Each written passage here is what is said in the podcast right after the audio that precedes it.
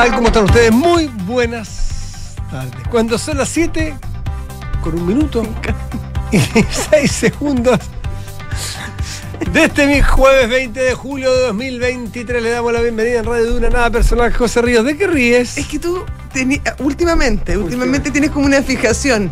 Tirarme unas bombas y ¡fua! de racismo un minuto antes, no, dos segundos antes de partir el programa, cosa que yo no pueda responder. No es verdad. Es lo más verdad. No es verdad. No lo es más verdad. Oye, ¿por qué tengo una imagen del polo congelado? Si estamos hablando nosotros. En ya sabes que todo tiene su En límite. la pantalla, en la sí, sí, pantalla. sí, todo tiene su límite. Está abrigado el polo, está abrigado. Es que hay que poner, ¿has cachado cómo pone el aire acondicionado? El polo, sí. Cada vez que entramos, Mira. Siberia, yo tengo que apagar el aire acondicionado. Tú no te das ni cuenta porque yo hago todas esas cosas así caribeño, sigilosamente. El polo tiene ancestros em, ¿Más nórdico? siberianos. ¿Ah, sí? Sí, yo creo que te lo Como, conozco que, hace tú- tiempo. como sí. que tiene unos ojos más, más chinitos, Sí, más siberianos. ¿Te has fijado que en Siberia tienen los ojos más O sea, el rasgados? polo, ponte tú, es capaz de reconocer cuatro tipos de blancos distintos. No, no llega a ocho. No, no llega a ocho, porque tiene una parte de su familia claro, siberiana. eh, claro, la otra es más, es criollo, porque es, mestizo, claro, una es mezcla entre, mestizo. entre esquimal y el valle del cachapual. Es una mezcla. Claro, claro, Así que claro. por eso es que se abriga tanto. Se abriga, se abriga harto, pero ma- una resistencia al frío que a mí me impacta. Oye, aparte de, esa- de hablar de nuestro buen amigo Pablo Ramírez. Que sigue ahí, que claro, sigue ahí.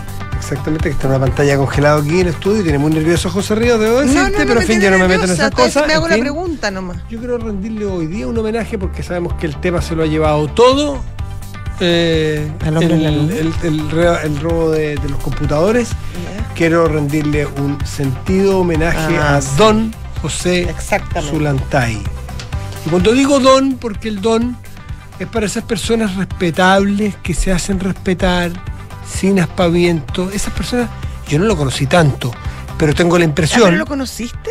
No, lo, lo traté una o dos veces de un saludo Ah, y ya, ya está en el trato. A mí no me tocó De una nunca, caballerosidad, de una- un, un tipo decente, esa, esa decencia como el- muy viejo esto, ¿eh? como, como a la antigua, respetuoso en el trato, miraba a los ojos, un caballero, don José Zulantay, un técnico del fútbol, un hombre que de alguna manera dirigió y los orígenes de esta generación dorada. O sea, es el formador de la generación Claro, dorada, claro. lo estuvo en la sub-20 y de, de alguna manera dibujó un poco a, a este equipo que después toma, en la base del equipo que toma Bielsa después. Claro, es que eh, eh, puede ser un tanto injusto decir que él los formó porque cada uno viene de un club, ¿te fijas? No, pero les dio Claro. una fisonomía como equipo. como, como generación, como un grupo y les dio un carácter y Exactamente. les dio, eh, en fin, les dio... y don José Zulantay eh, fue un hombre que tenía ese carácter, por ejemplo, que le, mm, le paraba el carro en su momento a Arturo Vidal, que nadie se atrevía a pararle el carro. eh, y, hacía declaraciones ahora después, también sin aspavientes, con respeto, y yo creo que buscando el que Arturo Vidal entre en vereda hoy.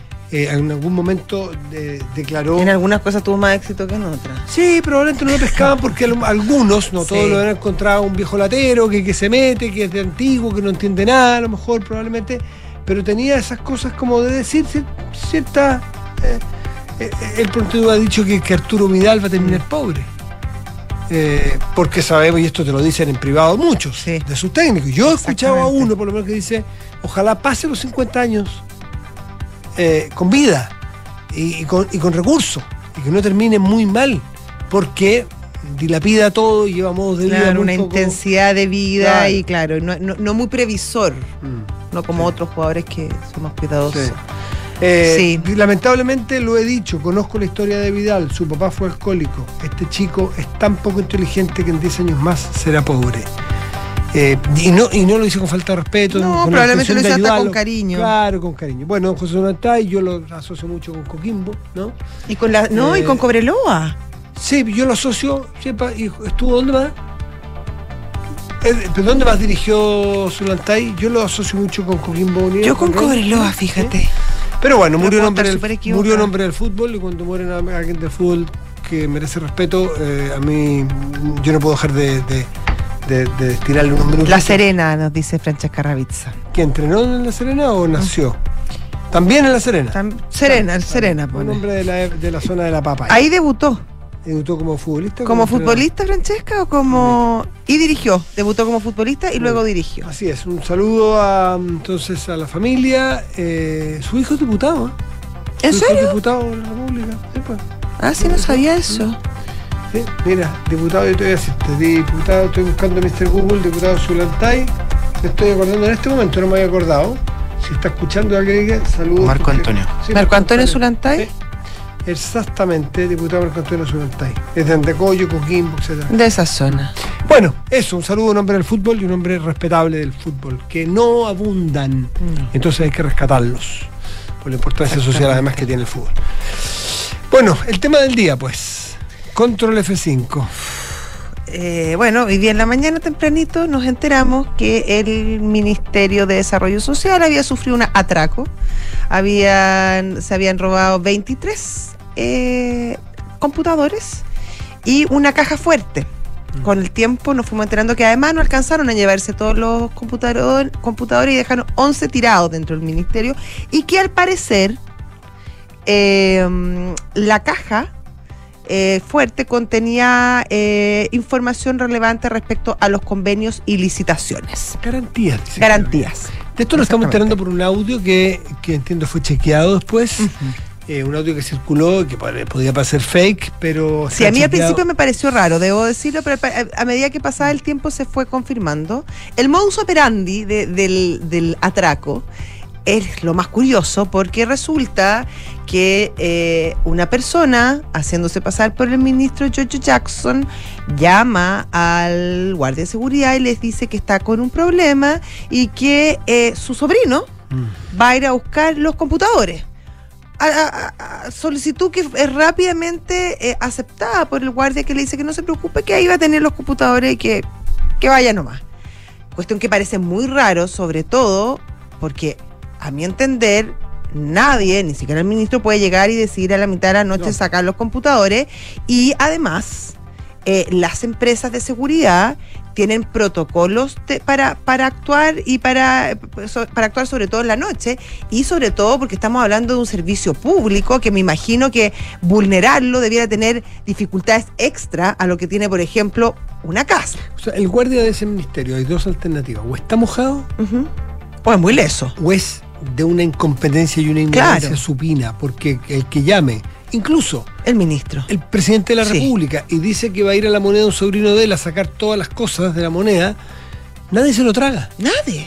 Nadie se lo traga. Nadie, Porque no- además, no sin un papelito, sin un téngase presente, sin un memo. Oye, por último, decirle, ministro, ¿por qué no me manda? eh, Llámeme Claro. por videollamada para asegurarme Claro, que sea usted. Tires un FaceTime. Tienes tienes un FaceTime, ¿eh? Oye, y hay cualquier aplicación para ver la cara, o sea, no es tan difícil. Porque podría no tener iPhone y tener otro, pero se lo llama por WhatsApp.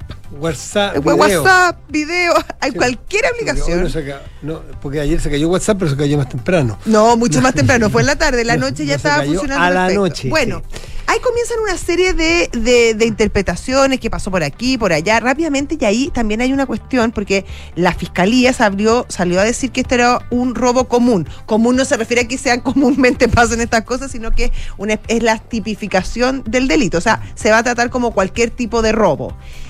Y rápidamente el gobierno, el propio ministro Jackson, le da un revestimiento político a esta acción. Cuestión que obviamente llamó la atención porque obviamente, y bueno, eh, empiezan, empiezan las especulaciones, quién fue, por qué lo hizo, eh, quién quería, querían dañar al ministro, o era gente cercana al ministro que quería esconder información. Bueno, una serie de eh, interpretaciones y un poco después conocemos además que se encontraron los computadores Mm. en Renca, en la casa de una mujer eh, que tenía antecedentes penales y que está en este momento eh, presa, tengo entendido.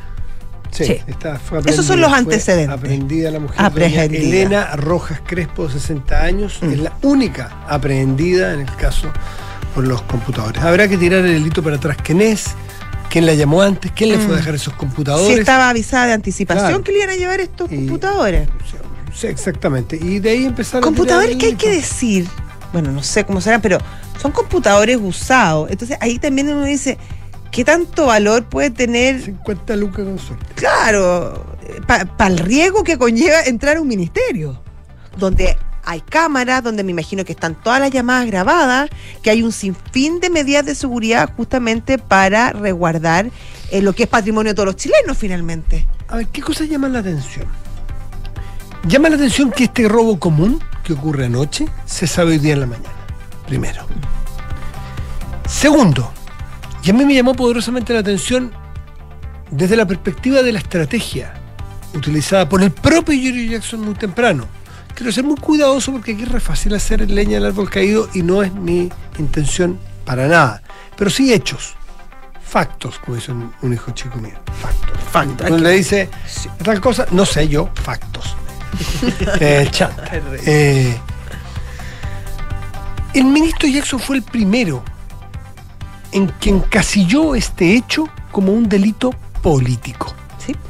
Cuando antes de eso era un delito común, se robaron 23 computadores, que obviamente ya estaba empezando a los pocos minutos a dar rienda suelta a especulaciones, memes, Era, chistes, era que no. chistes, crítica, especulaciones y todo tipo de cosas. Era que no, iba a darse. Pero al menos yo esperaba, y debo reconocer que, factos, me sorprendió, Sí. Es que sin decir agua va, el ministro lo puso en la casilla de los. Dijo, esto es sospechoso.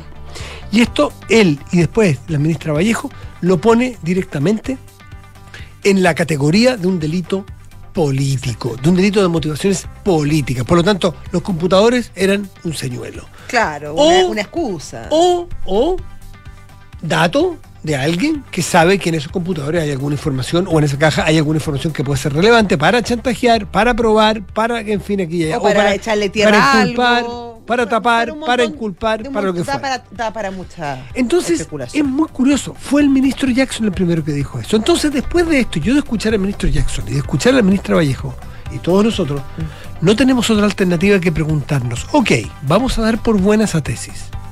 Lo que queda por investigar, por lo grave que es, es quién hizo este delito. ¿Quién es el interesado de hacer un delito de connotaciones políticas?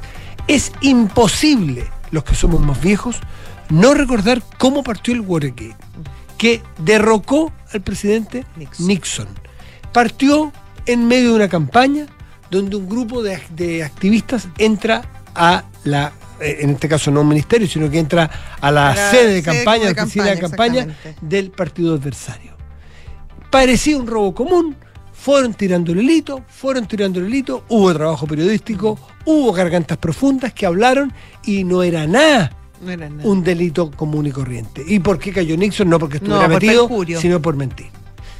Es imposible entonces, y es del todo, tiene el- toda la gravedad del mundo, el que los ministros, la vocera del gobierno de Chile nos diga que hoy se perpetró en este o anoche en la República de Chile un delito político de estas características. de estas características Es para tremendo. hacer quién sabe qué. Tapar, agregar, Eh, Eh, claro, o, por un- o, o o- tratar de perjudicar, en este caso, al ministro, man- manchar su nombre, meterlo Claro. en una situación tapar delictiva. a, tapar a Jackson, machar a Jackson, lo que fuera.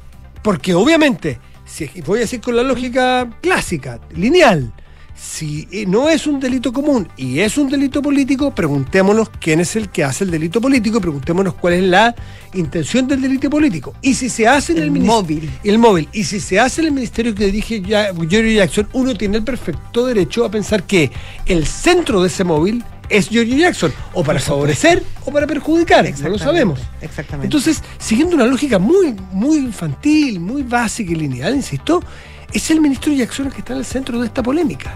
y, y- y en gran parte generado por él, porque él podría haber dicho perfectamente, esperemos la investigación, dejemos que las instituciones funcionen y la justicia y los fiscales y las policías, la inteligencia nos darán indicios a qué es esto. Pero él decide libremente y muy temprano cambiar el giro y el enfoque de la discusión y llevarlo al terreno político. Donde sabemos además que es un terreno complicado para él porque tiene muchos detractores, no solo en la derecha, sino que también tiene mucho fuego amigo. O amigo Y- entre comillas. Y hay cosas también que son muy sospechosas, claro que son sospechosas, pues. 23 computadores, sabemos lo que cuesta un computador usado, ¿no es cierto?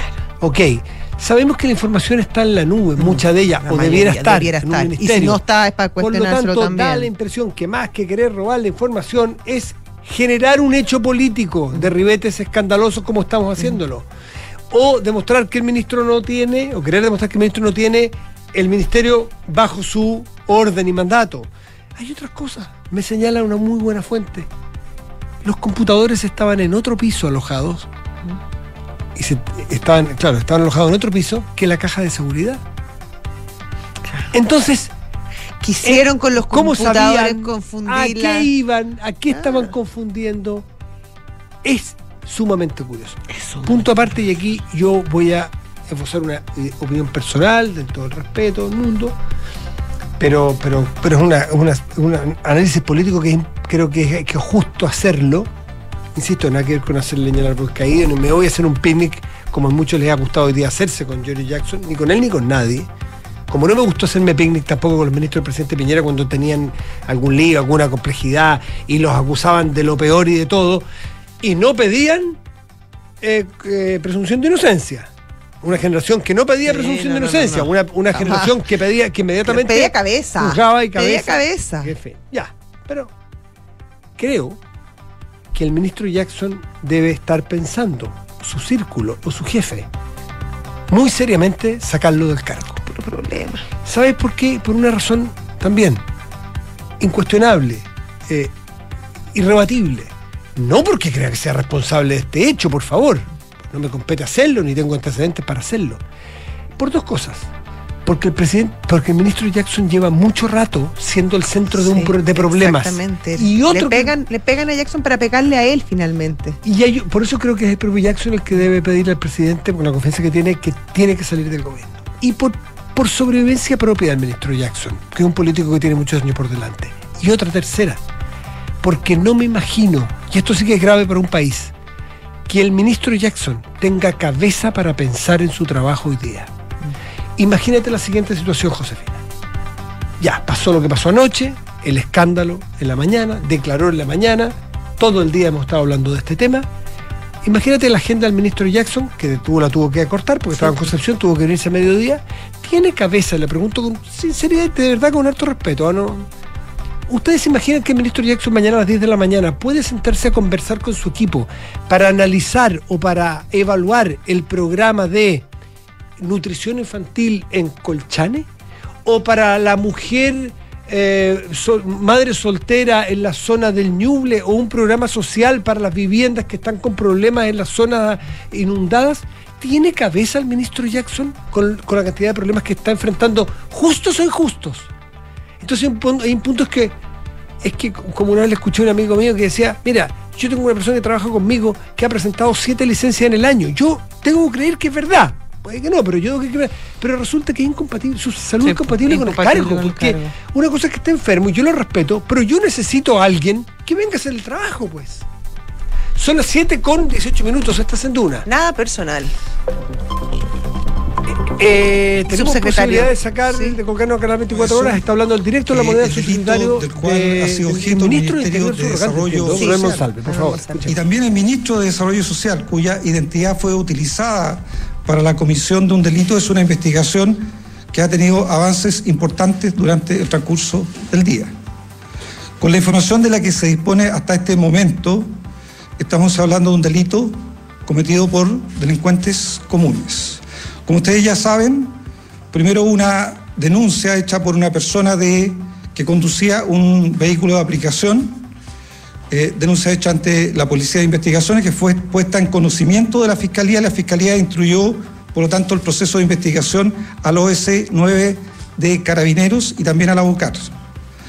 Esa información permitió identificar el lugar donde se hizo la receptación de los computadores que fueron sustraídos del Ministerio de Desarrollo Social.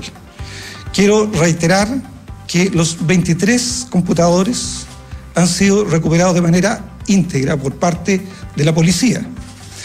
Eh, quiero precisar esto, íntegra significa que no tuvieron ningún tipo de intervención. Pero además reiterar que más allá de eso, la información que contenían esos computadores siempre estuvo respaldada. O sea, el Estado y el Ministerio de Desarrollo Social, a pesar de la sustracción de los computadores, jamás perdió la información que estos computadores sostenían porque obviamente estaba resguardada en los servidores. Esta es una investigación que sigue en curso y por lo tanto hay que esperar que la Fiscalía y las policías que están llevando adelante la investigación a partir de la información de la que disponen hoy día sigan realizando las diligencias para poder cumplir con el objetivo que entiendo todos queremos, se pueda identificar completamente a todos los responsables de este delito eh, y también se pueda identificar las causas de este delito. Quiero insistir, es un delito que con la información de la que se dispone hasta el día de hoy es un delito cometido por delincuentes comunes. Quiero reiterar que el gobierno ha pedido formalmente al Consejo de Defensa del Estado que proceda a querellarse en representación de los intereses del fisco. Esa querella debería ser presentada durante el transcurso del día de hoy o de las primeras horas del día de mañana, con el objeto que el Consejo de Defensa del Estado, como querellante, esté presente en la audiencia de control de detención de la persona que hoy día está detenida, que corresponde a una mujer de nacionalidad chilena. Dije lo primero porque también creo que es importante decir que los delitos no pueden ser utilizados de manera irresponsable para adjudicar responsabilidades sin ningún fundamento, para proferir afirmaciones injuriosas o calumniosas que tampoco tienen fundamento. Y por tanto queremos reiterar nuestro interés de que el trabajo que está llevando adelante la Fiscalía Centro Norte y Carabineros de Chile a través de los S9 de Carabineros de la OCAR pueda determinar la totalidad responsabilidad de estos hechos y aclararlos por completo. Gracias, ministro. La ministra eh, Camila Vallejo. Para nosotros como gobierno es importante señalar algunas cosas, ¿no? Como lo decía el ministro del Interior subrogante, eh, estos delitos graves que hemos conocido durante el transcurso de las últimas horas están teniendo avance en el proceso investigativo. Los hechos se están esclareciendo y esperamos que con la mayor celeridad podamos llegar, ¿cierto?, a las últimas consecuencias de quiénes son los responsables, ¿cierto?, quiénes están detrás de estos delitos que se han cometido contra un ministro de Estado y contra un ministerio, el Ministerio de Desarrollo Social, es decir, contra el Estado.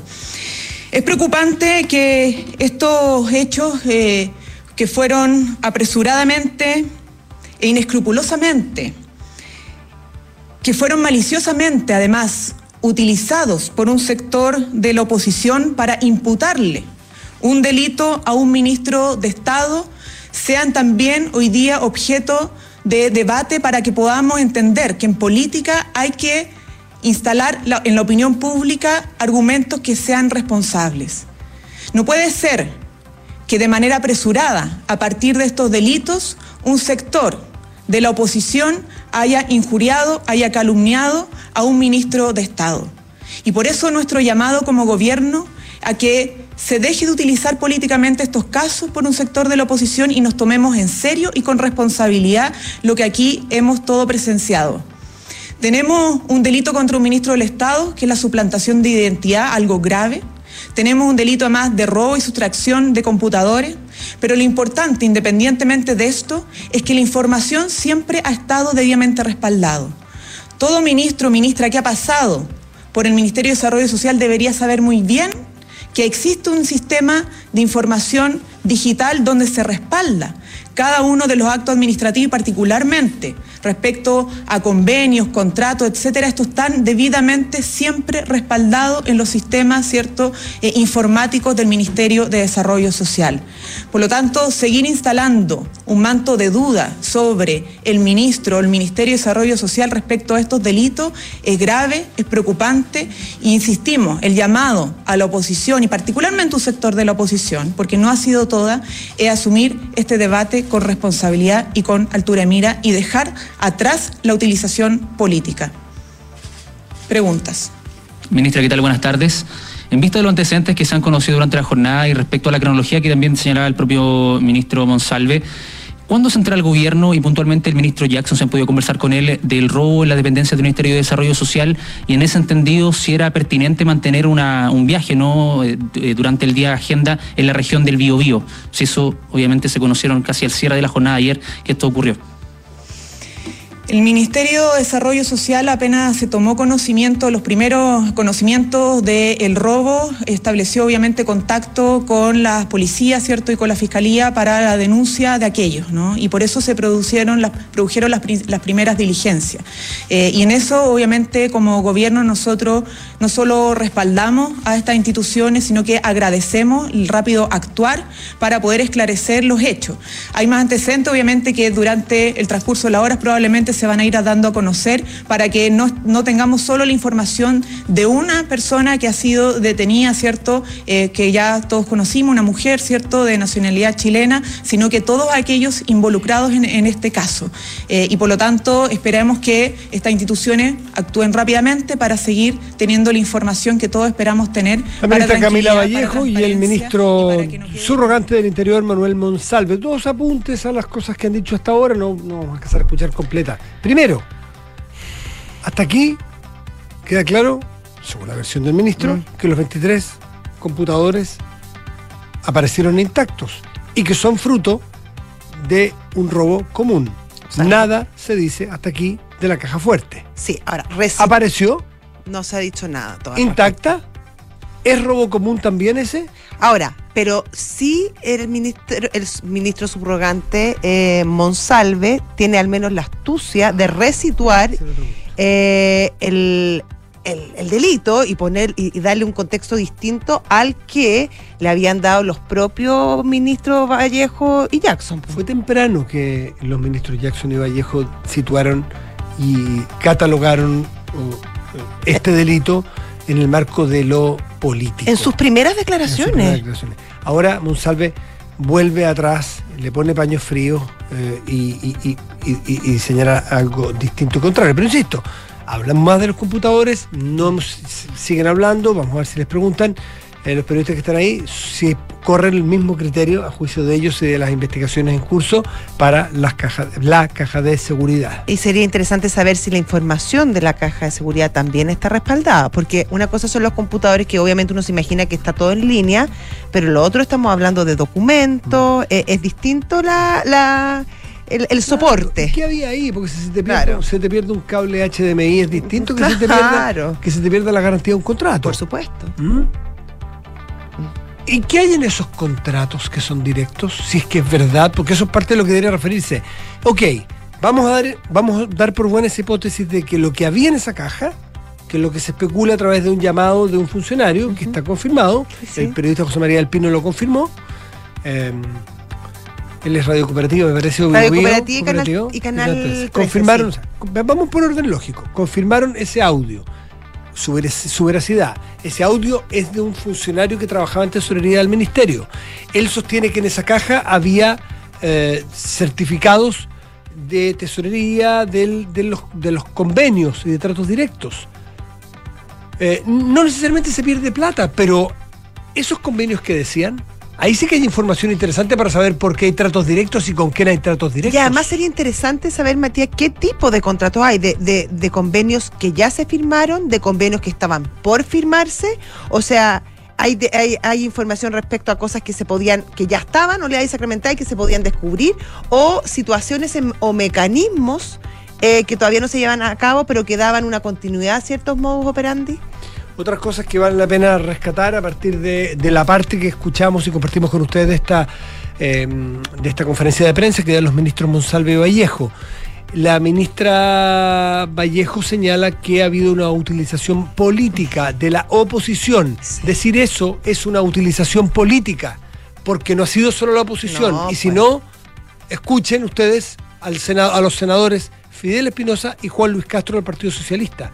Entonces, si la vocera de gobierno va a decir de que se habla con un énfasis cargado para hacer daño políticamente al gobierno de parte de la oposición, eso al menos es incompleto.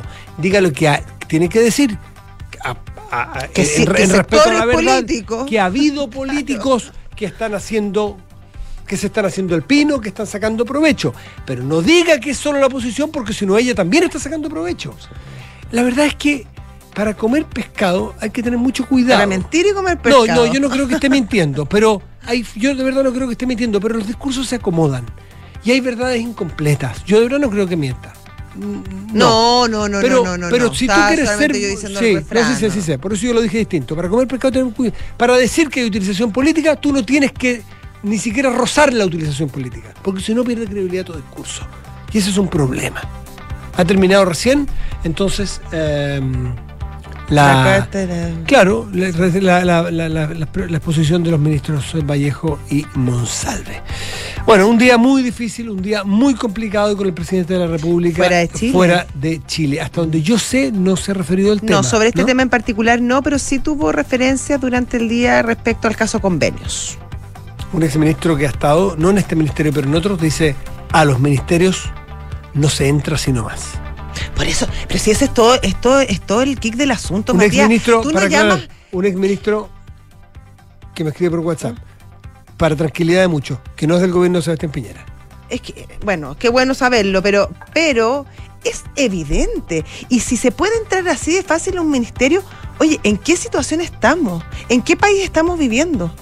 Que cualquiera, como Pedro por su casa, entra a un ministerio en la mitad de la noche y se lleva tre- 23 computadores. Y a nadie le parece raro, salvo a la jefa de, de aseo, Nato. A la única que le pareció raro esta situación y obligó a llamar a la policía fue a la, a la jefa de aseo. Por favor. 7 de la tarde, 31 minutos. Estás en Duna. Nada personal.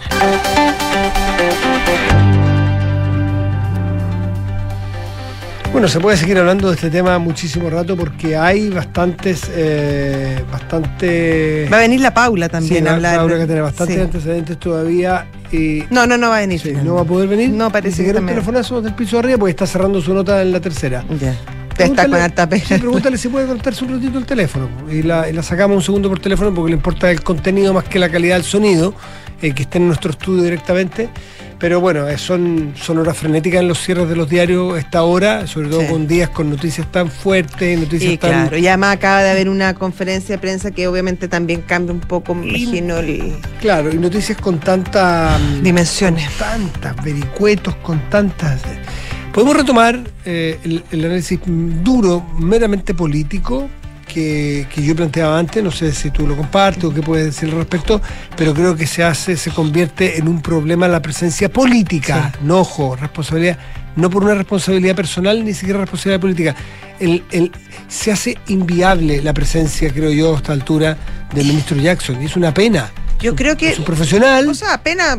Sí, No, una pena relativa, depende, depende para quién, pero la, Porque es una pena porque va a tener costos al- a- a- adicionales a, que inmediatamente alguien va a decir, ven, se fue porque. Bueno. Yo me imagino que es natural querer quedarse para defender tu honra si tú estimas que Y no me has hecho imagino nada. que me imagino que esa será una de las variables que tendrá que analizar el presidente Boris. Claro. Ahora, Matías, este es un hecho particularmente grave, pero llevamos desde que asumió prácticamente el gobierno eh, un problema permanente con el ministro Giorgio Jackson, que es un flanco permanente de críticas Justas y críticas o injustas. justas o injustas, Claro. pero críticas permanentes que tienen un agravante especial dado su cercanía y amistad con el presidente Boric.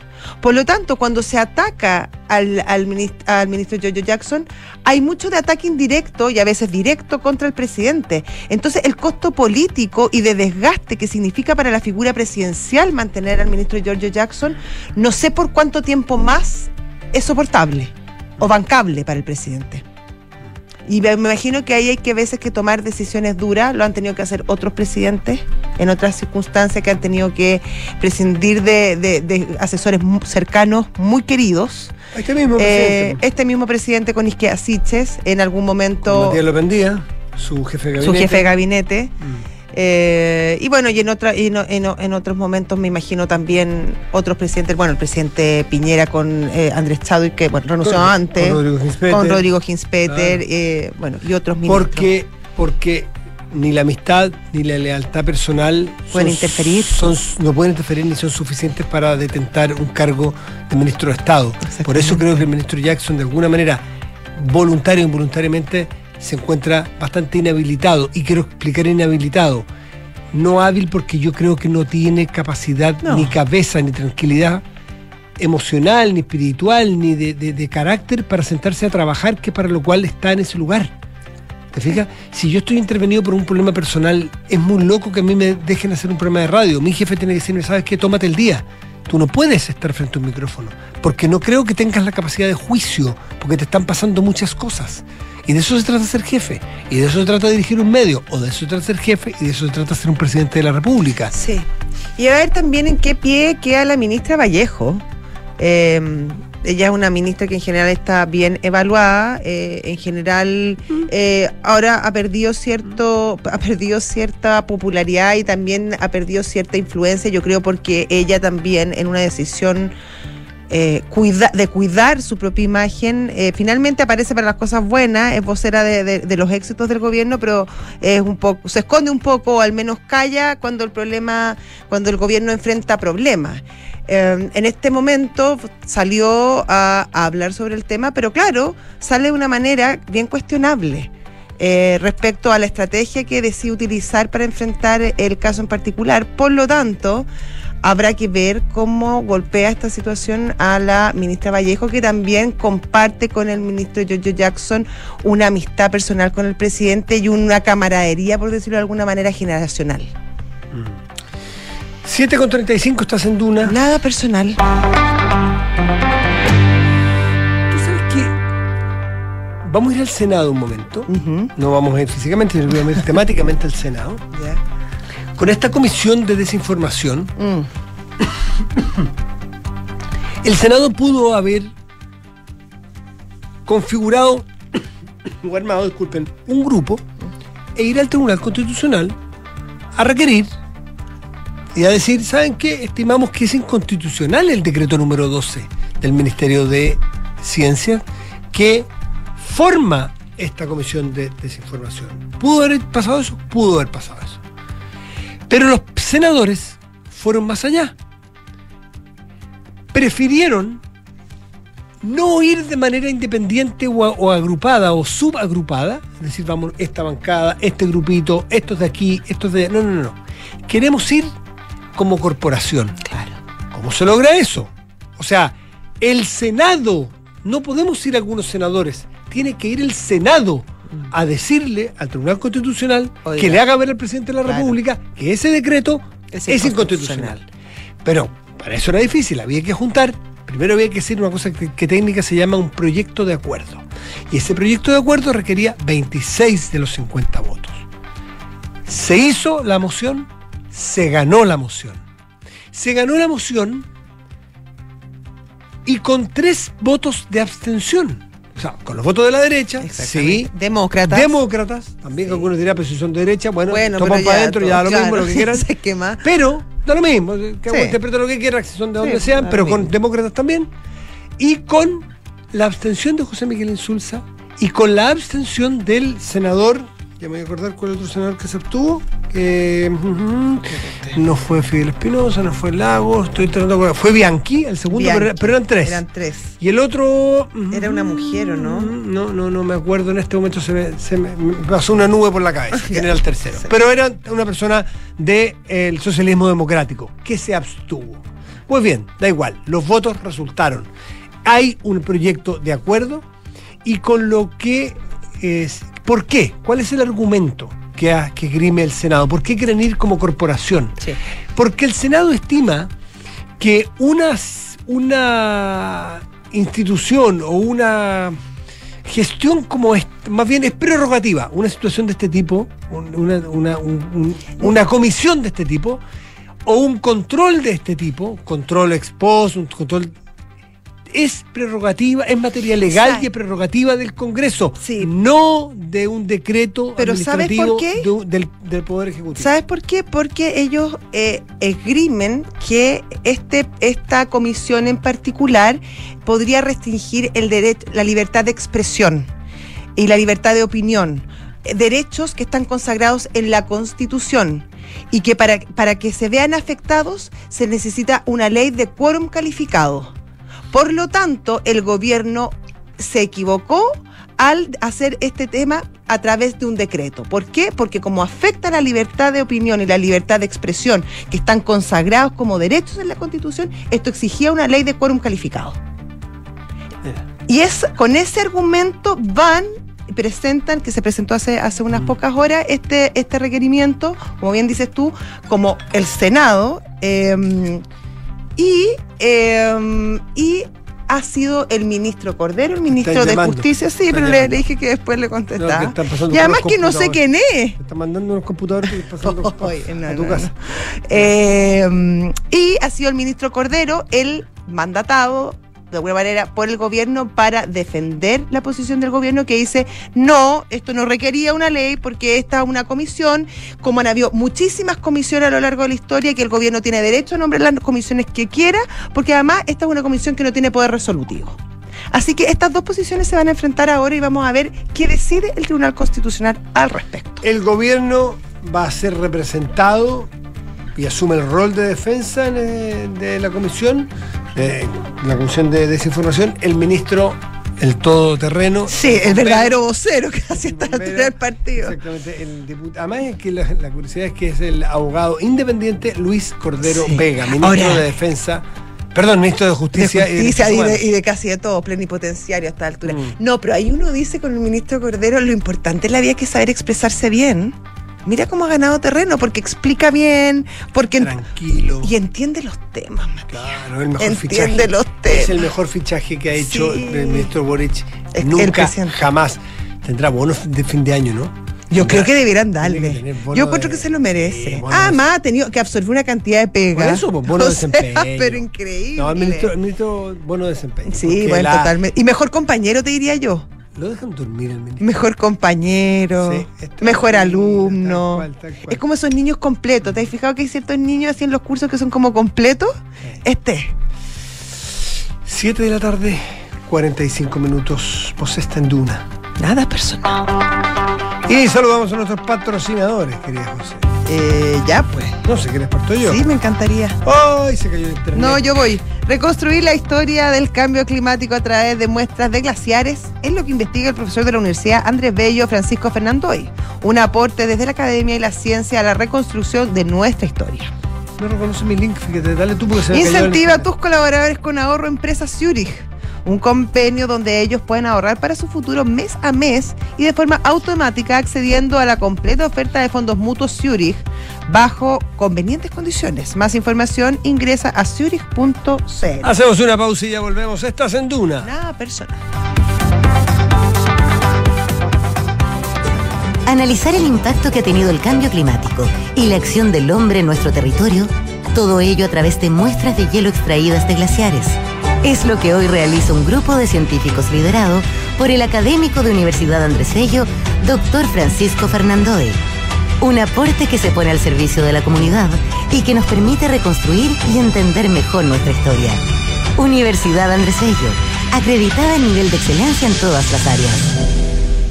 ¿Qué es ir un paso adelante contra el cáncer? Es contar con los mejores especialistas, por si es que te llegara a pasar. Es tener un seguro que me proteja ante cualquier tipo de cáncer. En Zurich vamos un paso adelante contra el cáncer. Por eso te ofrecemos el seguro Zurich Oncológico Familiar que te protege de inmediato al ser diagnosticado de cáncer. Conoce más en zurich.cl. ¿Y tú vas un paso adelante? Riesgo asegurado por Zurich Chile Seguros de Vida S.A. Las condiciones generales del producto, coberturas y exclusiones se encuentran depositadas bajo los códigos POL 3 201 80108, K3 202 20212, K3 202 20213 y sus condiciones particulares. Conoce más en zurich.cl.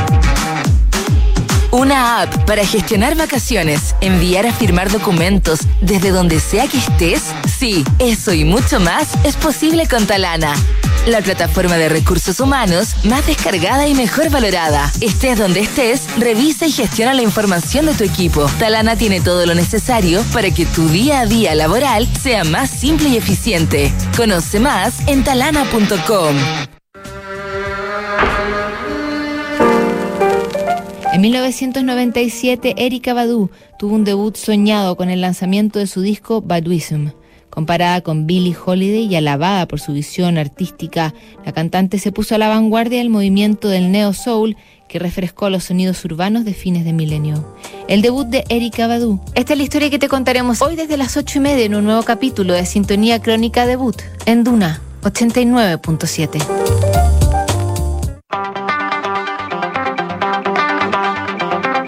7 de la tarde, 45 minutos. Estás en Duna. Nada personal. Tenemos un invitado, teníamos un invitado que no sé si va a resultar, si podemos, porque hoy día está todo tan Está todo extraño. hoy tan líquido. Está todo tan líquido. Los Líquido, invitados que había gaseoso, te diría yo no, incluso. no pueden llegar, no, no, no saben llegar o no logran, porque claro, están todos con muchísima pega, están pasando muchas cosas en materia política, por lo tanto es difícil comprometernos. Quique Yavar, tú nos dices si es que si es que se puede. ¿Cómo? ¿Ah? Ah, no que- que sé. alarguemos un claro, poco. claro, No, no que la- Lo dicen como puertas adentro, alargue, alargue, Sí. alargue, no hay problema, José Ríos. Démosle. Es buena para el fierro, así que. Sí, po.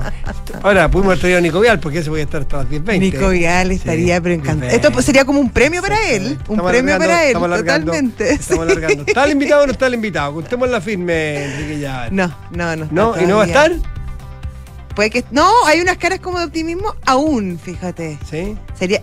Su equipo Su dice que sí. Sí, pero no nos interesa lo que quiere el equipo, tenerlo o no tenerlo. ¿ah? Oye, al que lo tienen medio complicado ahora, el ministro Marcel, tú sabes que tiene él la idea de presentarte, le queda bien poco tiempo, porque a fines de julio, o sea, le quedan 10 días, eh, tiene el ministro Marcel como plazo para tratar de ingresar nuevamente la reforma tributaria, ahora llamada Pacto Fiscal, eh, al, a través del Senado. Sabemos que se la rechazaron en primera instancia en, en la Cámara de Diputados y tenía dos alternativas él. Reingresar el proyecto un año después a través de la Cámara de Diputados o bien ingresarla por el Senado, que no le puede hacer muchos cambios, pero ahí se necesitaba una negociación eh, con los distintos actores políticos para alcanzar los dos tercios. Y finalmente hacer los cambios a través de indicaciones una vez ingresado el proyecto. Bueno, eh, esa era al, al parecer la estrategia que había elegido el ministro Marcel y el gobierno, dado que para ellos es muy relevante que se apruebe esta reforma tributaria para llevar a cabo su programa.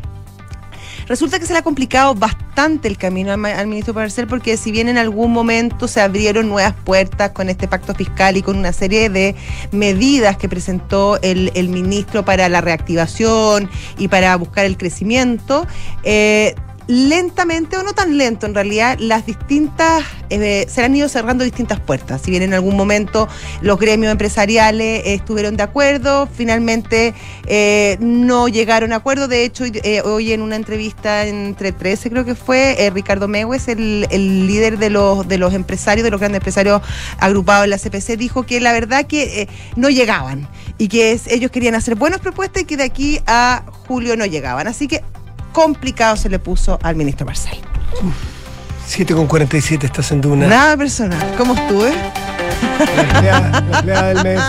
Ya. Qué capacidad. Ya. Qué.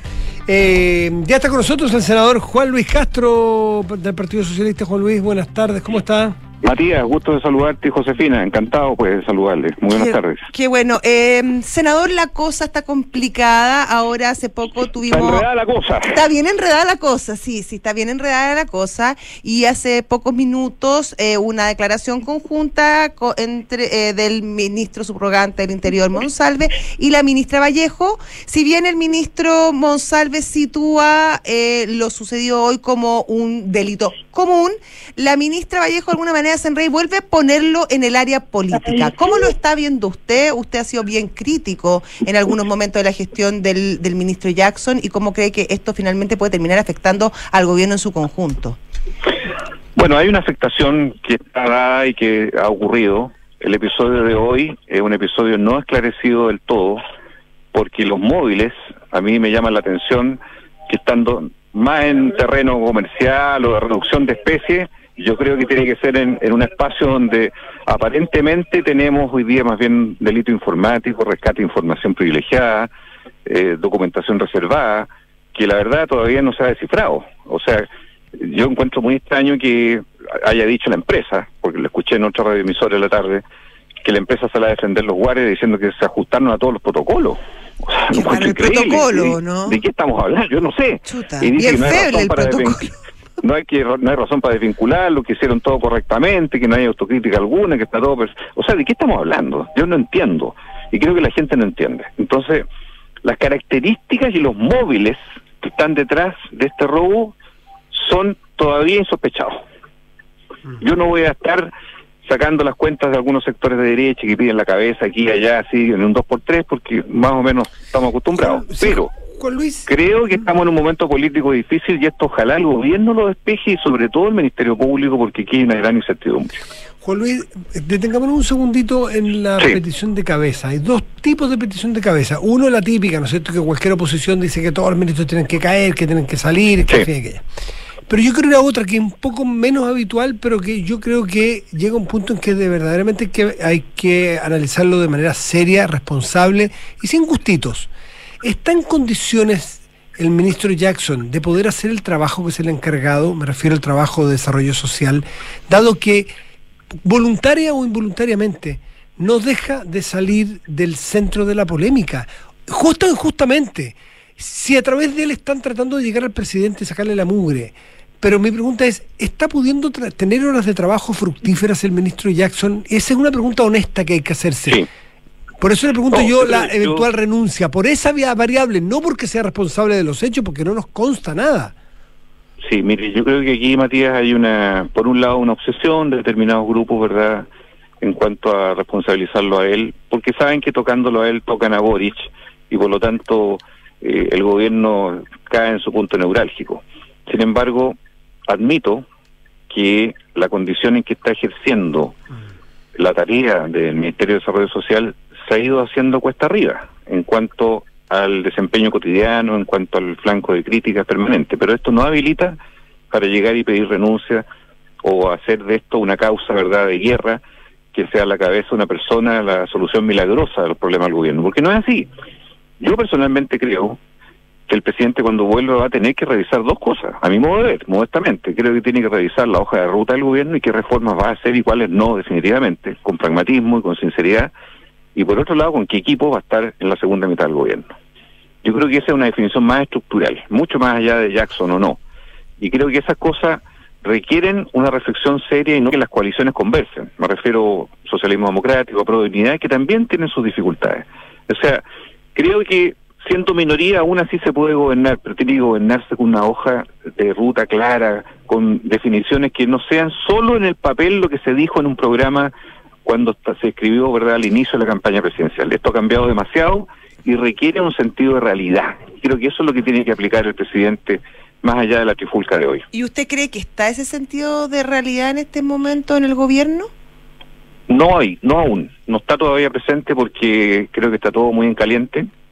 Me parece que esto ha sido una tormenta perfecta en cuanto a sucesiva de hechos, que si usted mira, llevamos cinco semanas en que no ha parado el gobierno a través del foco Democracia Viva, fundaciones, ahora esto, en fin, distintos episodios que hacen que el gobierno pierda el control de la agenda. Que yo creo que ese es el gran desafío que tiene el gobierno, es retomar la iniciativa, aún estando en crisis, para lograr eh, resituar en un rumbo correcto las políticas posibles que pueda hacer el gobierno. Entonces, me preocupa en eso la reforma de pensiones, que está estancada y está dependiendo de la tributaria, o pacto fiscal, que está más en la duda todavía, quedan 10 días para que termine el mes.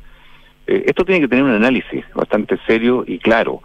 Y, por lo tanto yo espero ser convocado, que haya un espacio de diálogo de todas las fuerzas eh, oficialistas que podamos discutir esto. Pero han tenido varios diálogos, se pasan juntando ahí en Cerro Castillo. No, pero no, son presidentes de partido, que está muy bien que lo hagan, pero me refiero al mundo parlamentario, que está en la cotidianidad, alcaldes emblemáticos. Yo creo que no. Yo no recuerdo desde noviembre del año pasado, ¿eh? que fue la última vez que se convocó ampliamente.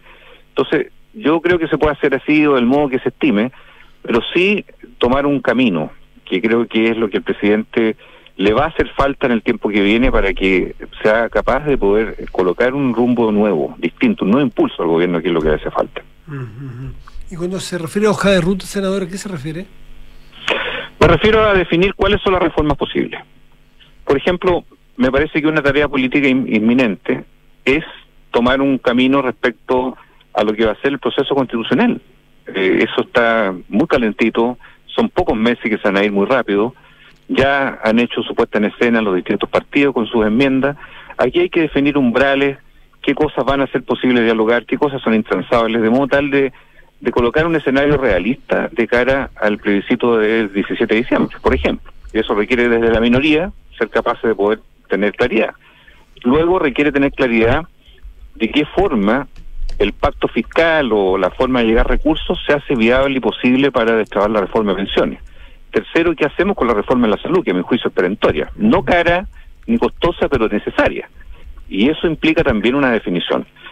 Y luego los equipos, porque aquí hay equipos que algunos pueden estar muy bien, otros pueden estar desgastados. En regiones yo creo que hay muchos problemas en este minuto con la instalación del gobierno desde hace meses.